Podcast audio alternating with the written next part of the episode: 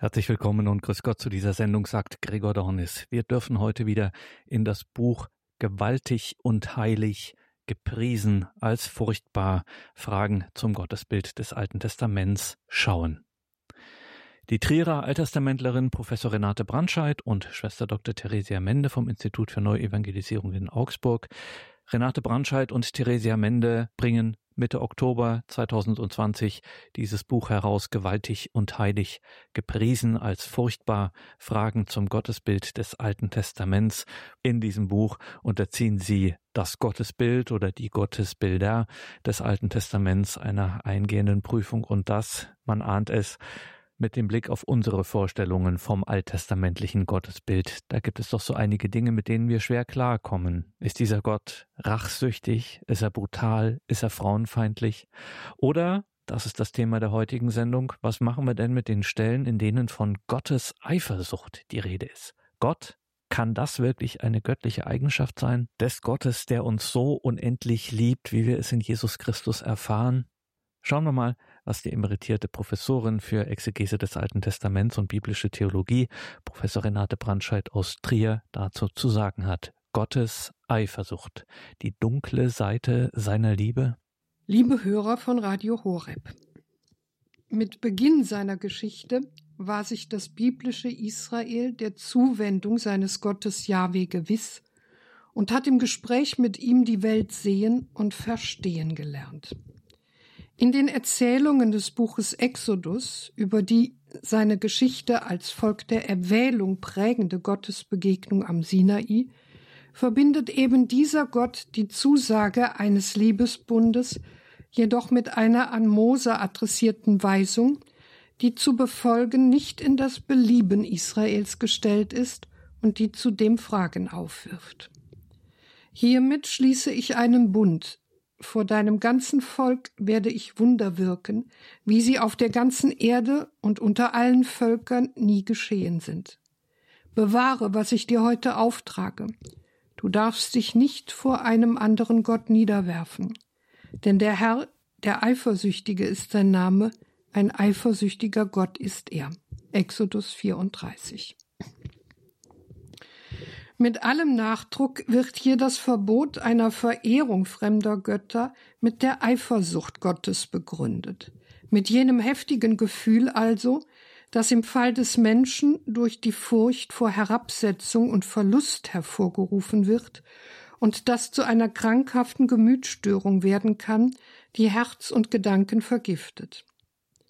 Kein Wunder also, dass bei einer Übertragung dieses Charakterzuges auf Gott so mancher Bibelleser vor einer solchen Vermenschlichung zurückschreckt und sich wohler fühlt, wenn von Gott in vergeistigenden Begriffen gesprochen wird, die deutlich machen, dass er alles Menschliche uneinholbar überschreitet, wie es beispielsweise in der Rede von Gott als dem reinen Sein, als dem höchsten Gut und der Wahrheit selbst, als der Transzendenz und dem ungeschaffenen Urgrund der Schöpfung der Fall ist. Sicherlich haben solche Kennzeichnungen theologisch ihre Berechtigung und Vorzüge. Dennoch dienen bei aller Problematik die sogenannten Anthropomorphismen und Anthropopathismen Gemeint ist mit diesen Fremdworten die Darstellung des personalen Reichtums in Gott in Analogie zu menschlichen Verhaltensweisen und Gefühlen, dem lebendigen Glauben besser als die Abstraktionen philosophisch-theologischer Rede über Gott. Sie allein sind nämlich in der Lage, die Eigenart des biblischen Gottes zu vergegenwärtigen, der in der Geschichte Israels handelt und spricht. Denn, wie es Hans Küng einmal treffend formuliert hat, wo andere nur ein unendliches Schweigen vernehmen, da hörte Israel eine Stimme.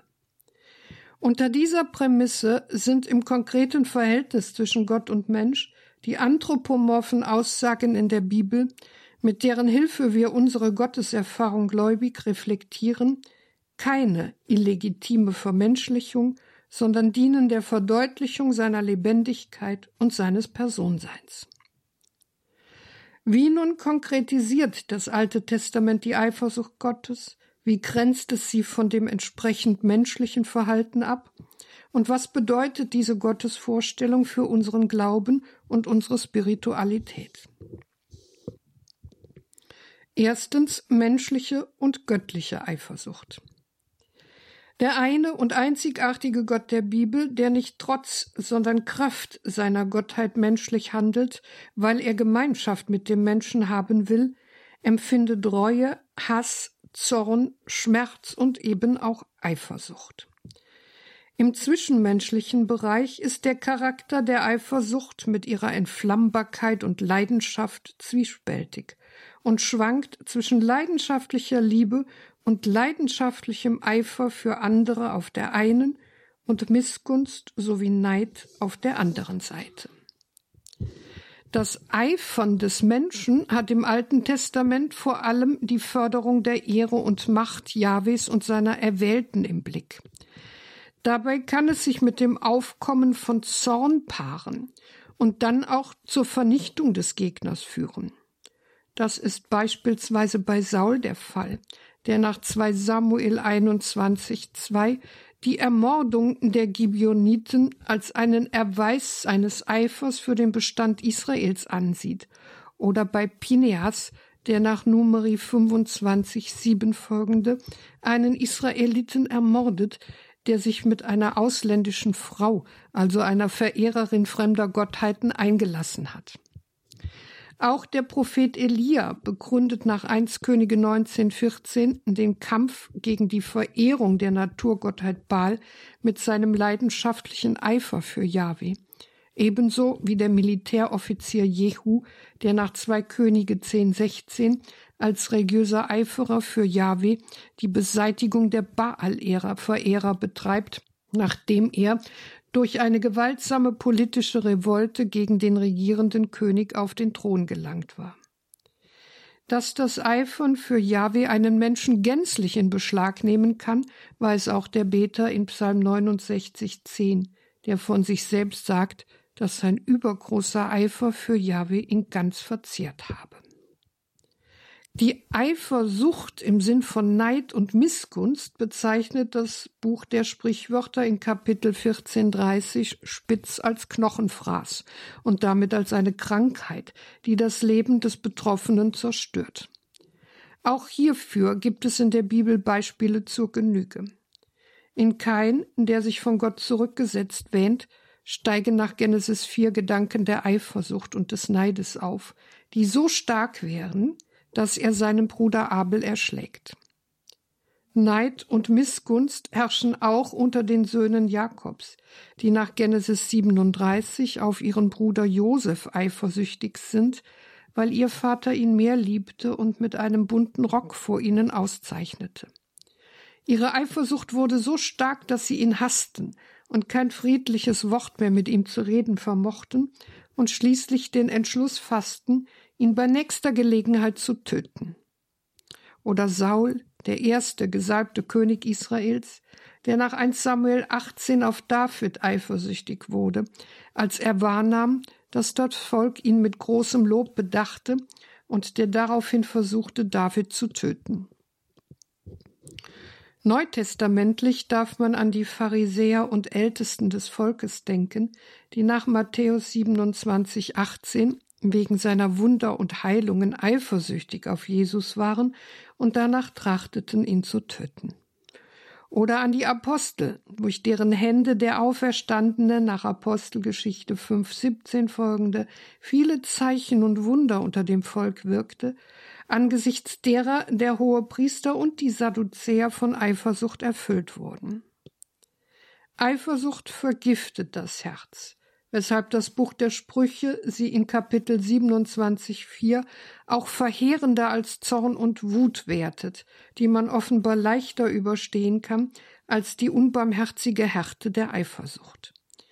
Nicht zuletzt aus diesem Grund ermahnt die Spruchweisheit den Frommen, erstens sein Eifer auf die Gottesfurcht zu richten und zweitens nicht eifersüchtig auf die Frevler und ihren Erfolg zu sein, damit es nicht zu einer falschen Orientierung und zu einem verkehrten Handeln kommt. Sprüche 23, 17, 24, 1. Dass eine Übertragung dieser ambivalenten menschlichen Verhaltensweise, die sich mit Intoleranz und Grausamkeit paaren kann, auf Gott irritiert und so manch einer ihm diese schroffe Vermenschlichung lieber erspart hätte, ist nach dem bisher Gesagten kein Wunder. Denn sollen wir uns Gott im menschlichen Sinn wirklich als neidisch und missgünstig und in seinem Verhältnis zu Israel als rasend vor Liebe vorstellen, besitzergreifend und von der Angst getrieben, das Gegenüber seiner Liebe zu verlieren? Hat Gott das nötig?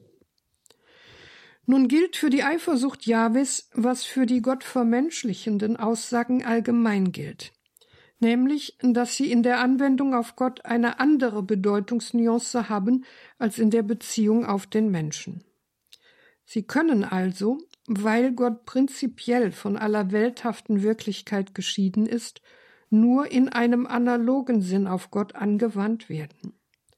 Daher darf man die Eifersucht Jahwes auch nicht mit der in den Umweltreligionen Israels bekannten Eifersucht der Götter gleichsetzen, die im Grunde genommen nichts anderes als personifizierte Naturkräfte und damit in die Weltwirklichkeit verwickelt sind.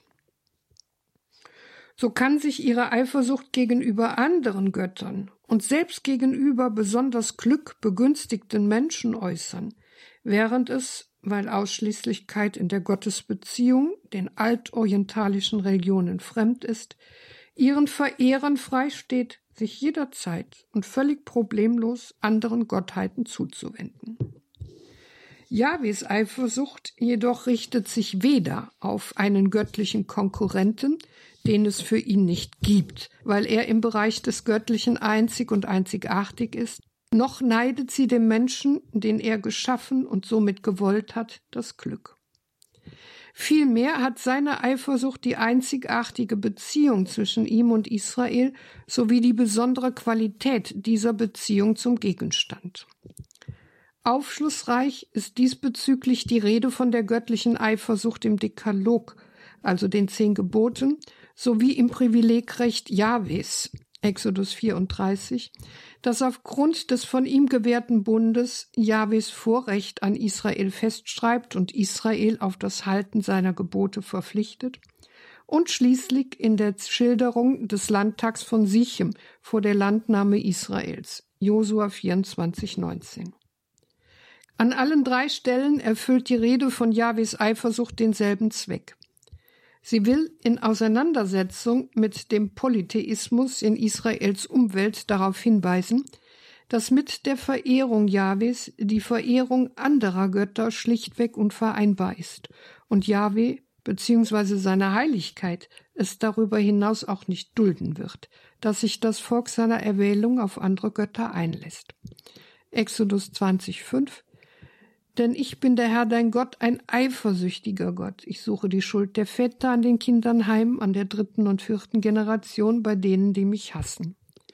Exodus 34, 14 Du darfst dich nicht vor einem anderen Gott niederwerfen, denn der Herr der Eifersüchtige ist sein Name, ein eifersüchtiger Gott ist er.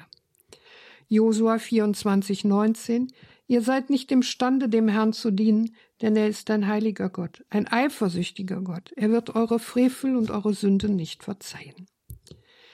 Der Eröffnungspsalm des prophetischen Buches Nahum fasst in Kapitel 1.2 geradezu mottoartig zusammen, was hier zur Sprache kommt.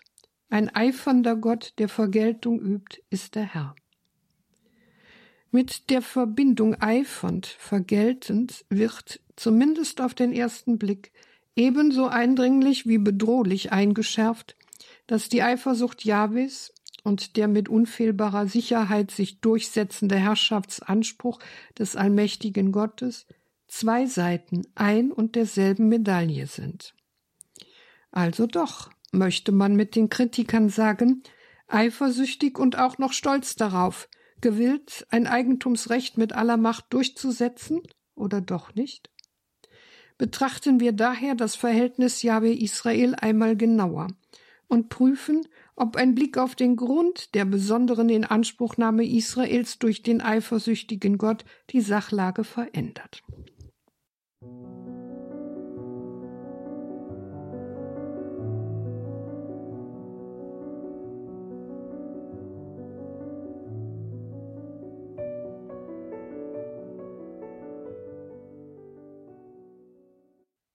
Zweitens Israels Erwählung und Gottes Eifersucht.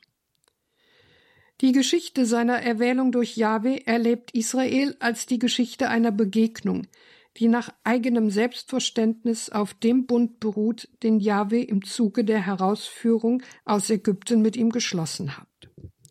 Ihr habt gesehen, was ich den Ägyptern angetan habe, wie ich euch auf Adlerflügeln getragen und zu mir gebracht habe. Jetzt aber, wenn ihr auf meine Stimme hört und meinen Bund haltet, werdet ihr unter allen Völkern mein besonderes Eigentum sein. Exodus 19, 4 folgende. Das Buch Deuteronomium begründet dieses Handeln Jahwes nicht mit einer inneren oder äußeren Qualifizierung Israels zum Erwähltsein, sondern allein mit der erwählenden Liebe Jahwes. Nicht, weil ihr zahlreicher als alle anderen Völker wäret, hat euch der Herr ins Herz geschlossen und ausgewählt. Ihr seid das Kleinste unter den Völkern. Weil der Herr euch liebt und weil er auf den Schwur achtet, den er euren Vätern geleistet hat.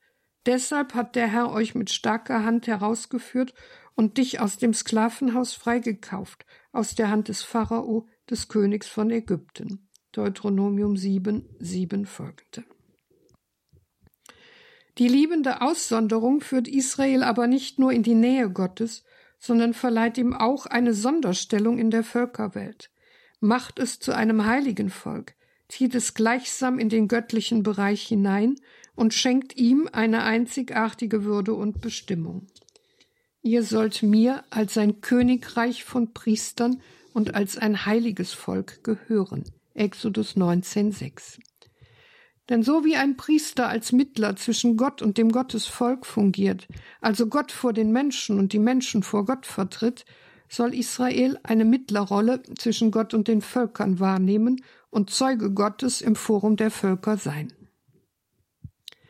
Der Grund für die bedingungslose Liebe Jahwes zu Israel lässt sich im letzten nicht aufhellen und bleibt somit Gottes Geheimnis. Aber etwas von ihrem Wesen wird offenbar.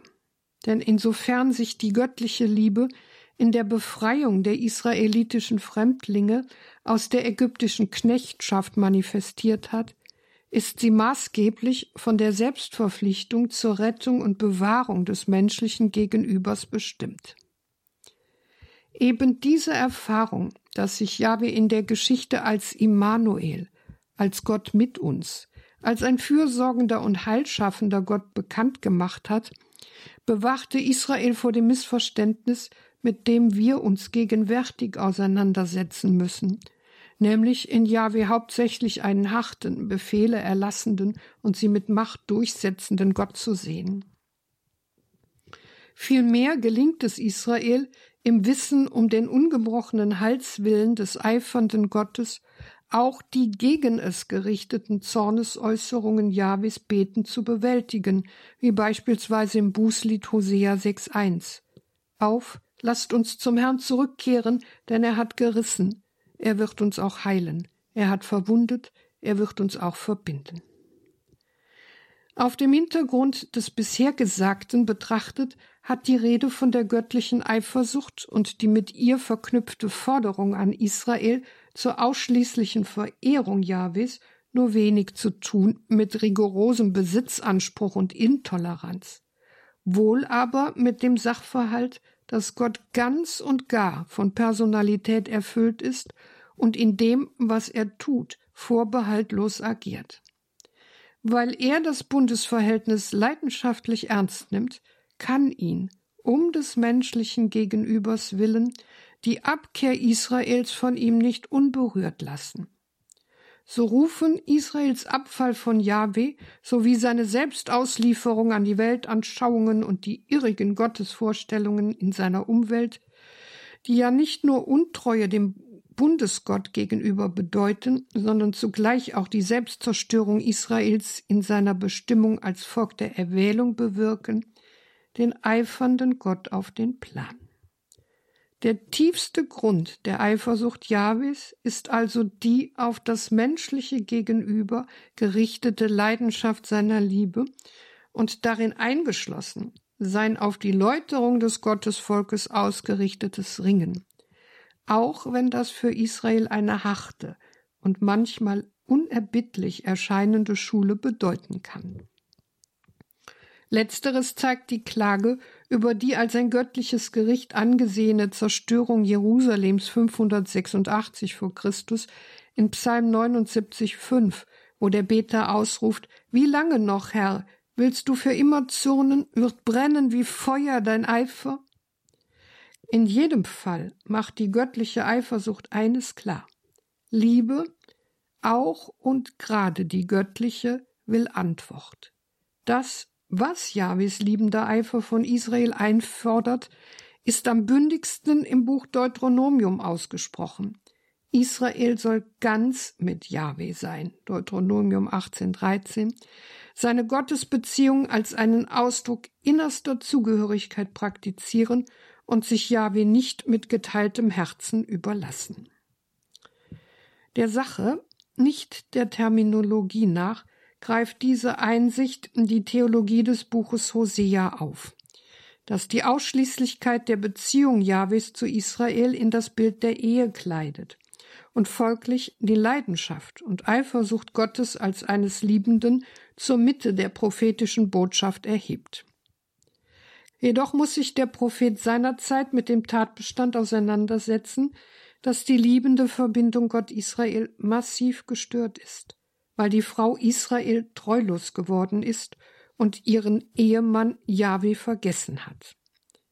Daher spricht Hosea in diesem Zusammenhang hochdramatisch und derb zugleich von einem Hurengeist, der Israel beseelt und der es zu keiner wahren Gotteserkenntnis mehr kommen lässt. Es befragt sein Holz und sein Stock soll ihm Auskunft geben. Ja, der Geist der Unzucht führt es irre. Unzucht haben sie getrieben und ihren Gott verlassen. Hosea 4,12. Diese Entfremdung von seinem Gott hat Israel dazu verleitet, Jahwe, den Gott des Bundes und der Führung, zu einer innerweltlichen Größe, einer Naturgottheit, in sarkastischer und auf die kanaanäische Orakelpraxis bezogener Sprache zu Holz und Stock zu degradieren und dieses auf innerweltliche Werte wie Gedeihen und Wohlstand zurechtgezimmerte gegenüber auf eine Garantie für Erfolg und Fruchtbarkeit hin zu befragen. Der Satz des Schriftstellers Thomas Mann aus seinem Roman Josef und seine Brüder ist zu Hoseas Zeiten zur traurigen Gewissheit geworden. Gott ist eine Anstrengung, die Götter sind ein Vergnügen. Und in der Tat ist die biblische Glaubensbindung an den einen, eifersüchtigen Gott gegenüber dem Reiz der Vielfalt im Polytheismus, in dem die Götter so etwas wie Doppelgänger der Menschen im Guten wie im Bösen sind, ein herausfordernder Sachverhalt. Weil Yahweh aufgrund des besonderen Verhältnisses, das er geschichtlich mit Israel eingegangen ist, sein Gottsein in und für Israel mit niemandem teilen will. Um der Wahrheit willen und damit Israel den Rausch seiner Verführung und seines Frevels durchschaut, muss Jahwe aufgrund verschmähter Liebe sein Volk des Ehebruchs bezichtigen und das Ende der ehelichen Gemeinschaft feststellen. Sie ist nicht meine Frau und ich bin nicht ihr Mann. Hosea 2,4 im Buch Ezechiel, wo in Abhängigkeit von Hosea ebenfalls das Motiv der göttlichen Eifersucht im Rahmen eines Ehegleichnisses entfaltet wird, ergeht das göttliche Gerichtswort in Anlehnung an die damals gültigen rechtlichen Bestimmungen für Ehebruch. Ich spreche dir das Urteil nach den Rechtsentscheiden für Ehebrecherinnen und Mörderinnen und bringe über dich Blutvergießen aus Grimm und Eifersucht. Ezechiel 16, 38. Aber enttäuschte Liebe ist nicht das letzte Wort Jahwes. Denn weil er nicht will, dass Israel sich selbst verfehlt, ist er als ein für sein Volk eifernder Gott bereit, Wege der Bundeserneuerung zu schaffen und kündigt nach Hosea 2,21 folgende in leidenschaftlichem Ton einen neuen Ehebund an, in dem Israel ihm auf ewig angetraut ist. Ich verlobe dich mir auf ewig, ich verlobe dich mir um den Brautpreis von Gerechtigkeit und Recht, von Liebe und Erbarmen. ich verlobe dich mir um den Brautpreis der Treue. Der Prophet Hosea ist aber nicht nur ein Botschafter dieser Wahrheit, sondern wird von dem ihn sendenden Gott darüber hinaus auch zu einem zeichenhaften Verhalten aufgefordert. Insofern er in seinem Privatleben die Tiefe der eifersüchtigen und leidenschaftlichen Zuwendung Gottes zu Israel abbilden soll so soll er seine Frau in die von der mit heidnischen Geflogenheiten durchsetzten Jahwe-Verehrung Israels affiziert ist, lieben, Zitat, wie der Herr die Söhne Israels liebt, obwohl sie sich anderen Göttern zuwenden. Hosea 3,1. Er soll sich also opferbereit für sie einsetzen und sie mit der ganzen Kraft seiner Liebe von dieser Verkehrtheit abbringen. Hosea 1 bis 3 was Hosea somit als massive Störung in der ehelichen Verbundenheit ansah, nämlich, dass seine Frau eine zweifelhafte religiöse Einstellung praktiziert, wird ihm zum Gleichnis für das Leiden Jabes unter dem Bundesbruch Israels und führt ihn zu der Erkenntnis, dass allein die der Wahrheit und dem Wohl des Gegenübers verpflichtete, leidenschaftlich durchgehaltene Liebe heilende Kraft entfaltet.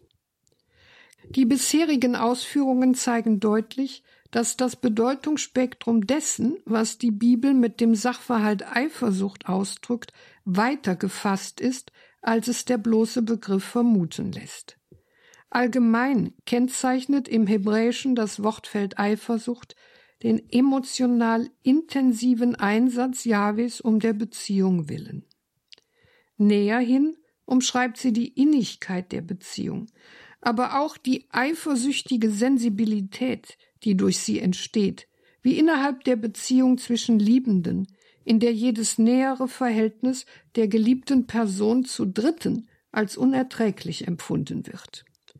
So kommt es, dass die Rede von der leidenschaftlichen Eifersucht parallel zu Liebe verwendet werden kann, wie in der berühmten Aussage des Hohen Liedes Stark wie der Tod ist die Liebe, die Leidenschaft ist hart wie die Unterwelt. Hohes Lied 8.6.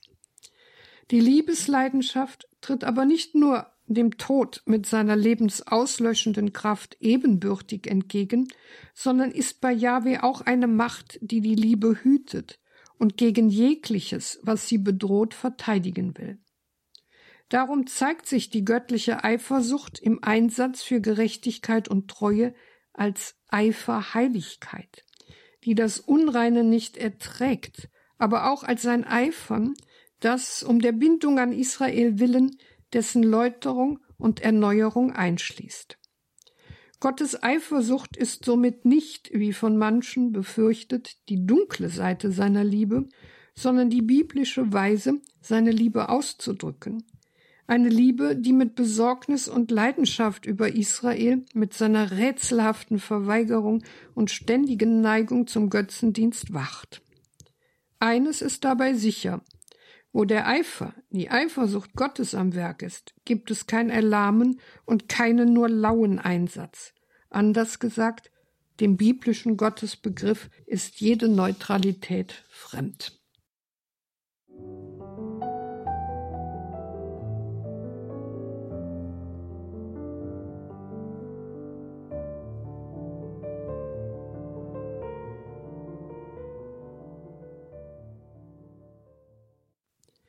Drittens Gottes Eifersucht als Motor der Heilsgeschichte. Dass Jahwe in seiner Eifersucht auch bereit und mächtig ist, gegen Israel strafend einzuschreiten, wenn es ihm durch seinen Götzendienst untreu geworden ist, bezeugen die geschichtlichen und prophetischen Überlieferungen des Alten Testamentes und setzen dabei Gottes Eifer und Zorn in Parallele. Nach Deuteronomium 32 wird Israel das durch seinen Abfall zu den Götzen seinen Gott gleichsam für dumm gehalten und seinen Einsatz für das Bundesvolk gering geachtet hat, nun seinerseits erfahren müssen, was Zurückstoßung und Missachtung im personalen Bereich bedeuten und dabei seinen Frevel in Form der auf es zurückkommenden Strafe begreifen lernen. Sie haben meine Eifersucht geweckt durch einen Gott, der kein Gott ist, mich zum Zorn gereizt durch ihre Götter aus Luft, so wecke ich ihre Eifersucht durch ein Volk, das kein Volk ist, durch ein dummes Volk reize ich sie zum Zorn. Deuteronomium 32, 21. Wenn weiterhin Ezechiel 23, 25 folgende das leidenschaftliche Eifern Jahwes in Form eines Zorngerichtes schildert, dem nichts und niemand Einhalt gebieten kann, dann ist die Heftigkeit, mit der der Feuerbrand des göttlichen Zornes um sich greift, sicherlich auf den ersten Blick erschreckend.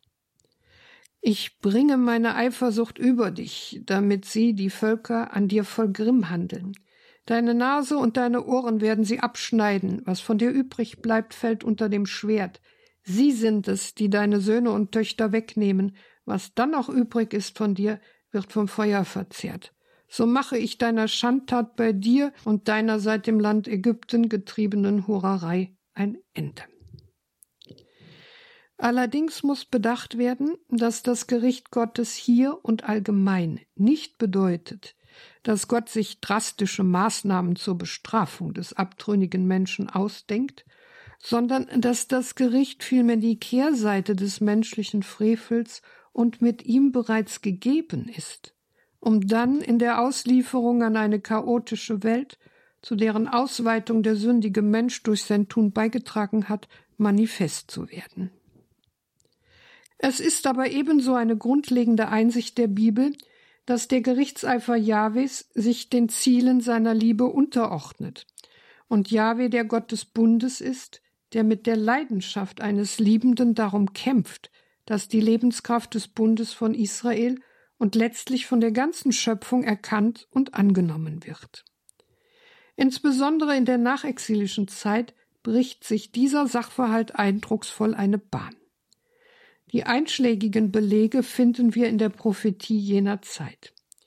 Ihr zufolge tritt der Gerichtseifer Jahwes, der sich im Strafgericht an Israel mit dem Fall Jerusalems 586 vor Christus vollendet hat, hinter dem Heilseifer Jahwes zurück, womit deutlich wird, dass unwiderruflich Aufbau und nicht Abbau das eifernde Handeln Jahwes bestimmt. Die Wende kündigt Ezechiel 39, 25 an. Darum, so spricht Gott der Herr, jetzt werde ich das Geschick Jakobs wenden, ich will Erbarmen haben mit dem ganzen Haus Israel und will mit leidenschaftlichem Eifer für meinen heiligen Namen eintreten. Die bei Ezechiel hier und an anderer Stelle mehrfach eingesetzte formelhafte Wendung um meines heiligen Namens willen zeigt, dass Jahwe nicht vor dem menschlichen Widerstand, sei es derjenige Israels, sei es derjenige der Völker, kapituliert und sich dadurch als ohnmächtig erweist. Israel hat den Namen Jahwes durch seinen Götzendienst entweiht und dadurch eine Gotteserkenntnis bei den Völkern verhindert. Bei diesen wiederum hat das Exilsgericht den Eindruck erweckt, dass Jahwe den heidnischen Gottheiten, in deren Namen sie ihre Triumphe feierten, unterlegen sei. Also handelt Jahwe um der Ehre seines Namens willen, sowohl aus Erbarmen mit seinem schuldbeladenen Volk, als auch um bei den Völkern die Anerkennung zu finden, die jeden Götzendienst ausschließt. Dabei unterstreicht er seine Geschichtsmächtigkeit zum einen dadurch, dass er mit Eifer und Zorn Ezechiel 36,6 gegen Israels Feinde vorgeht, die das Gericht am Bundesvolk spöttisch kommentieren und sogar einen Anspruch auf das Erbland Israels erheben. Ezechiel 36,2 und zum anderen dadurch, dass er für die in der Diaspora zerstreuten Israeliten eifert und ihnen einen neuen Exodus ankündigt, verbunden mit der Reinigung und Erneuerung einschließlich der Gabe eines neuen Herzens und eines neuen Geistes. Denn so wird Israel von innen her erneuert und dazu befähigt, seiner Bestimmung als Zeuge Jahwes inmitten der Völker nachzukommen. Darum so spricht Gott der Herr. Fürwahr mit glühender Leidenschaft. Ich sammle euch aus allen Ländern und bringe euch zu eurem Ackerboden. Ich reinige euch von aller Unreinheit und von all euren Götzen. Ich gebe euch ein neues Herz und einen neuen Geist. Ezechiel 36, 5, 24 bis 26. Auch der nachexilische Teil des Jesaja-Buches akzentuiert in der Rechtfertigung der Ehre Gottes vor aller Welt und im Zuge der Herbeiführung einer Heilszeit das kämpferische Element des göttlichen Heilseifers.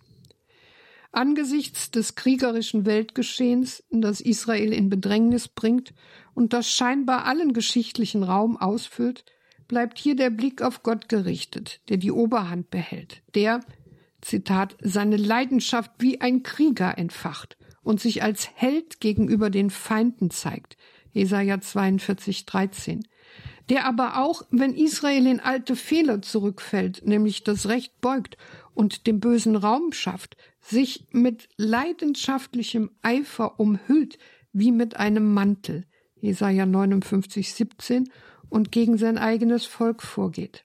Das eben nicht, wie es Walter Eichrott treffend ausgedrückt hat, sein verhätscheltes Schoßkind ist. Somit geschieht das Wunder der Erneuerung Israels einerseits um der Heiligung des göttlichen Namens willen, andererseits um der Selbstbindung Gottes willen, der in Treue am schuldig gewordenen Volk seiner Erwählung festhält, um dadurch seine alleinige Gottheit gegenüber allen von Menschen gemachten Göttern als Licht zu bringen. So abgründig der Gerichtseifer Jahwes auch ist, da er Israel nicht verschont, so ist er doch von einer nicht minder abgründigen Liebe und Treue Gottes zu Israel und seiner Schöpfung insgesamt umfangen.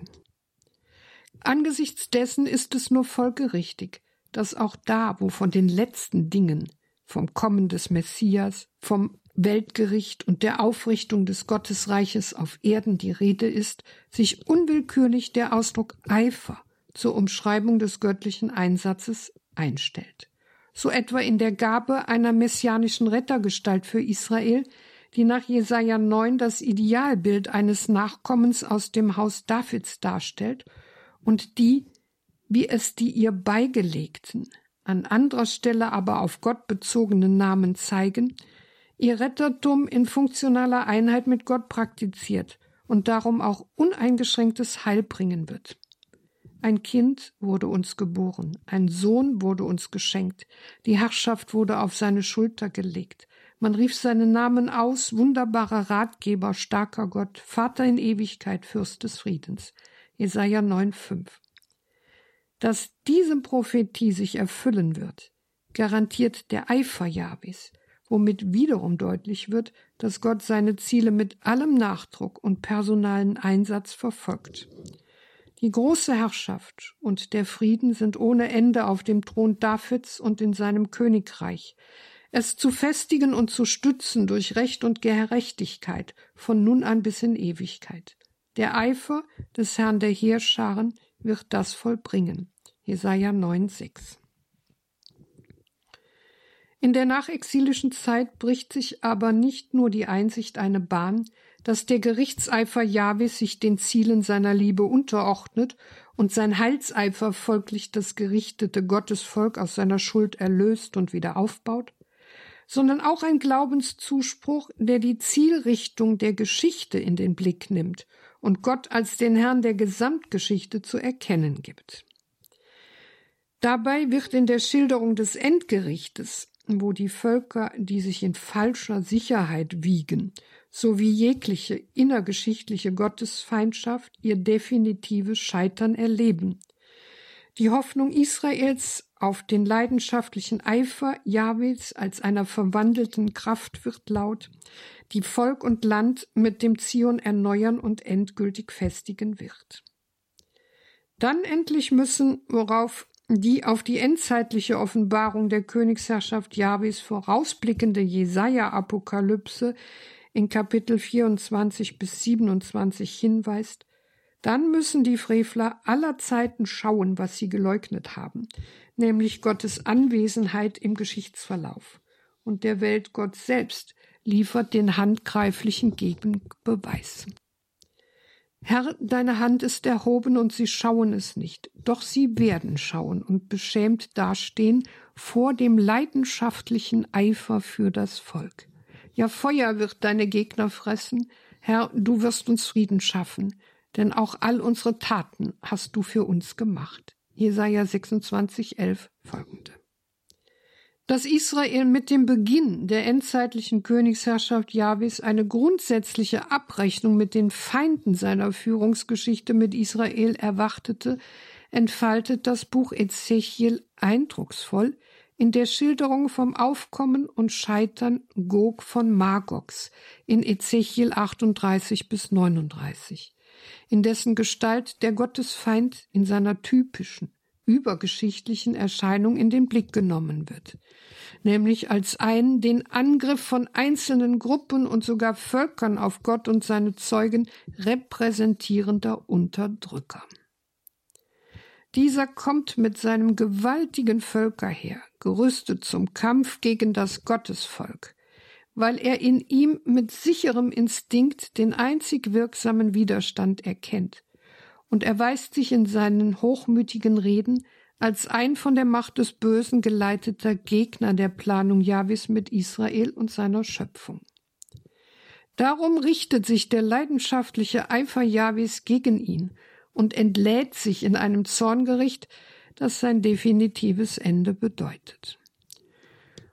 Und an jenem Tag wird es geschehen, am Tag, da Gog über das Land Israel kommt, Spruch Gottes des Herrn, da wird mein grimmiger Zorn aufsteigen. In meinem leidenschaftlichen Eifer, im Feuer meiner Wut spreche ich für wahr. An jenem Tag wird es im Land Israel ein gewaltiges Erdbeben geben. Dann erbeben vor mir die Fische im Meer und der Vogel am Himmel, das Wild auf dem Feld und alles Kriechtier, das auf dem Erdboden kriecht, und jeder Mensch auf dem Erdboden. Es bersten die Berge, die Felswände stürzen ein, und jede Mauer stürzt zu Boden. Ich richte ihn durch Pest und Blut. Ich lasse Wolkenbruch und Hagelschlag, Feuer und Schwefel herabregnen über ihn und seine Truppen und über die vielen Völker, die bei ihm sind. Ezechiel 38, 18 bis 22. Da in Gog von Magog die von der Macht des Bösen in Dienst genommene, weltliche Macht ihre Maske abgenommen und sich unverstellt zu einer Demonstration ihrer zerstörerischen Energie bekannt hat, ist der in Ezechiel 38 geschilderte Zorneseifer Gottes so massiv dargestellt und legt damit die wahren Machtverhältnisse offen. Letztlich triumphiert also nicht die gottlose Macht, auch wenn es innergeschichtlich Zeiten gibt, die dagegen zu sprechen scheinen, sondern Gott, der als Herr der Geschichte die Fäden in der Hand behält. Schilderungen von Gottes Zorneseifer wie diese rufen daher dazu auf, immer wieder die Frage zu stellen nach dem, was wirklich Bestand hat. Der biblische Verfasser jedenfalls weiß, dass Gott seine Schöpfung vor einem Versinken im Chaos bewahrt und dass jeder noch so kleine Zusammenbruch von gewalttätigen und zerstörerischen Mächten, auf jenes Endgericht verweist, mit dem Gottes Eifer die Einflussnahme des Bösen auf die Geschichte der Menschheit dereinst endgültig beendet. Am Ende der Beschäftigung mit dem Gedanken der Eifersucht Jahwes lässt sich als Fazit festhalten. Jahwes leidenschaftliche Eifersucht ist der entschiedene Ausdruck dafür, dass Gott nicht eine unbewusste Naturkraft ist, die gleichgültig ihre Fülle ausströmt, kein unpersönliches Weltgesetz oder kaltes Schicksal, sondern personhaft bis zur höchsten Intensität. Ein Gott, der seinem Volk und seiner Schöpfung nicht etwas, sondern sich selbst mitteilt und dem folglich menschliche Liebe etwas gilt. Darum steht neben der Eifersucht und dem Zorneseifer der das Leben schenkende und segnende Halseifer Jahwes. Und es wäre ein schwerer Fehler, immer nur aus der einen Reihe von Aussagen Schlüsse über die Gottesvorstellung ziehen zu wollen, ohne die andere Aussagenreihe zu berücksichtigen. Zugleich ist deutlich geworden, dass der göttliche Eifer in Form der Eifersucht nicht bei dem Bezug auf Israel und der von ihm eingeforderten Ausschließlichkeit seiner Gottesverehrung stehen geblieben ist, sondern Ausdruck für Gottes Leidenschaft in der Selbsthingabe an seine Schöpfung ist. Das hängt damit zusammen, dass die Bindung Jahwes an Israel nicht einfach dessen Wohlergehen zum Gegenstand hat, sondern wesentlich die Indienstnahme Israels für den Aufbau eines weltumfassenden Gottesreiches beinhaltet. So lässt sich also letztlich die Tragweite dessen, was Gottes Eifer in und mit Israel getan hat, nur im Rahmen der Menschheitsgeschichte ermessen, insofern in Israel der Segen für alle Völker vorbereitet wird.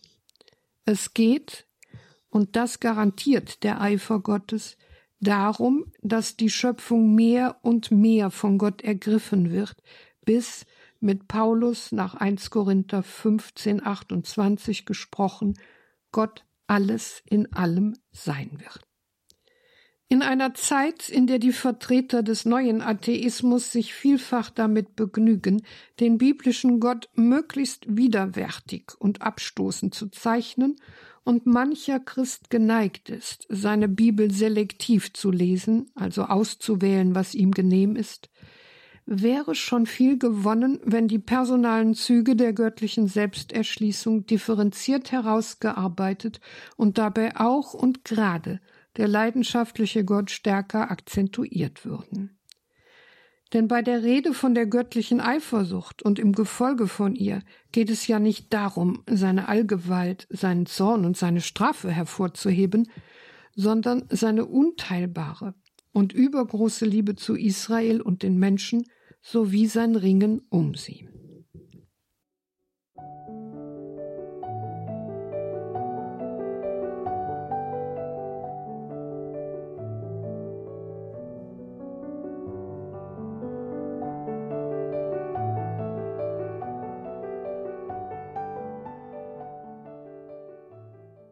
Welche Bedeutung hat nach dem bisher Gesagten die Einsicht in die Leidenschaftlichkeit und Eifersucht Gottes für den Glaubensvollzug?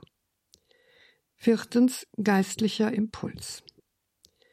Der Heiligen Schrift zufolge sollen wir Menschen unser Tun an Gott und seinem Handeln ausrichten. Seid heilig, denn ich, der Herr euer Gott, bin heilig, heißt es im alttestamentlichen Heiligkeitsgesetz Levitikus 19.2. Seid vollkommen, wie euer himmlischer Vater vollkommen ist, sagt Jesus in der Bergpredigt nach Matthäus 5,48.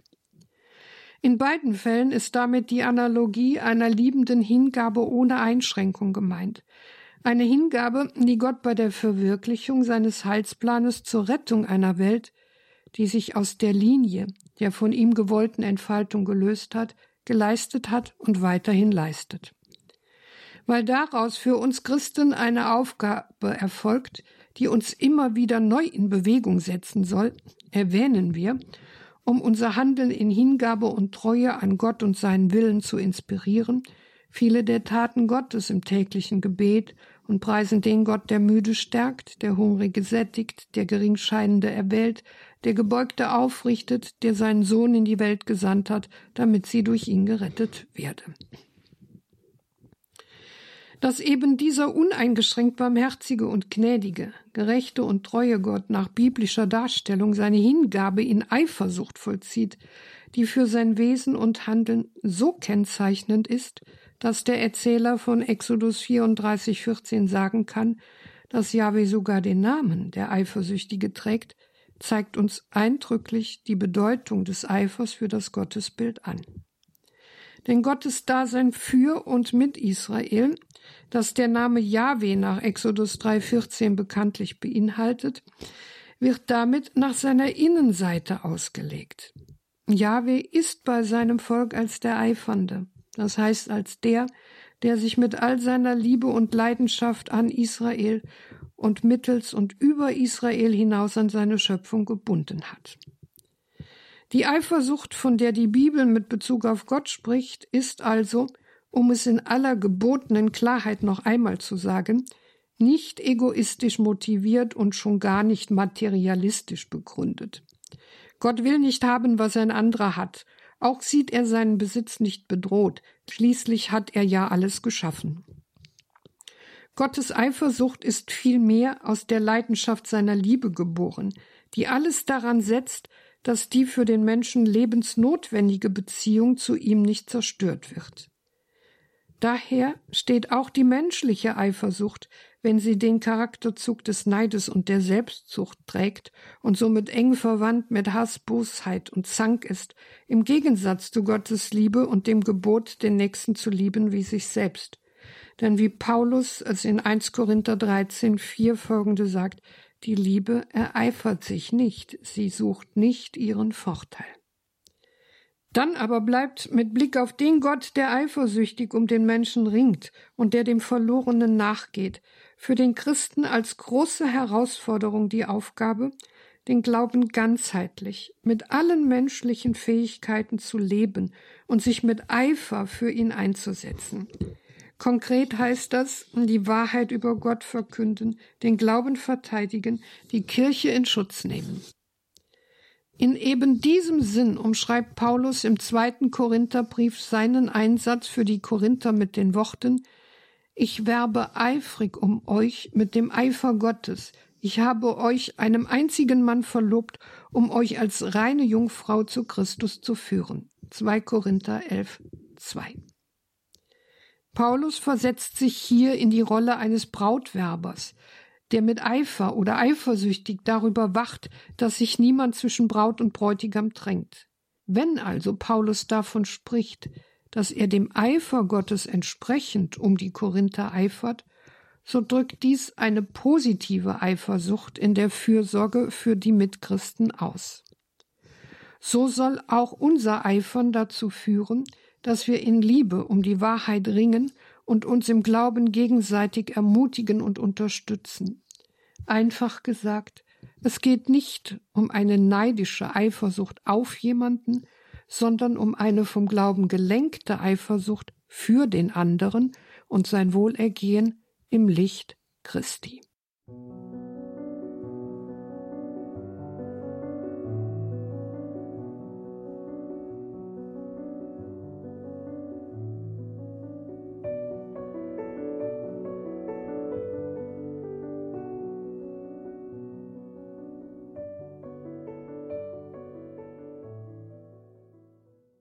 Das war die Credo-Sendung bei Radio Horeb und Radio Maria. Heute wieder mit Professor Renate Brandscheid aus Trier. Es ging um das alttestamentliche Gottesbild. Professor Renate Brandscheid hat gemeinsam mit Schwester Dr. Theresia Mende ein Buch geschrieben, das im Oktober 2020 erscheinen wird. Gewaltig und heilig, gepriesen als furchtbar. Fragen zum Gottesbild des Alten Testaments. Da dürfen wir hier exklusiv schon einen Blick hineinwerfen. Immer am Freitag hören wir Ausschnitte aus diesem Buch. Das Thema heute war Gottes Eifersucht, die dunkle Seite seiner Liebe.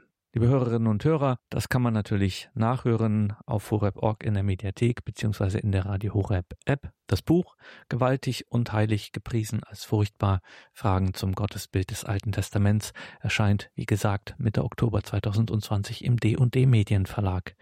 Ihnen viel Freude hier im weiteren Programm. Alles Gute und gottesreichen Segen wünscht Ihr Gregor Dornis.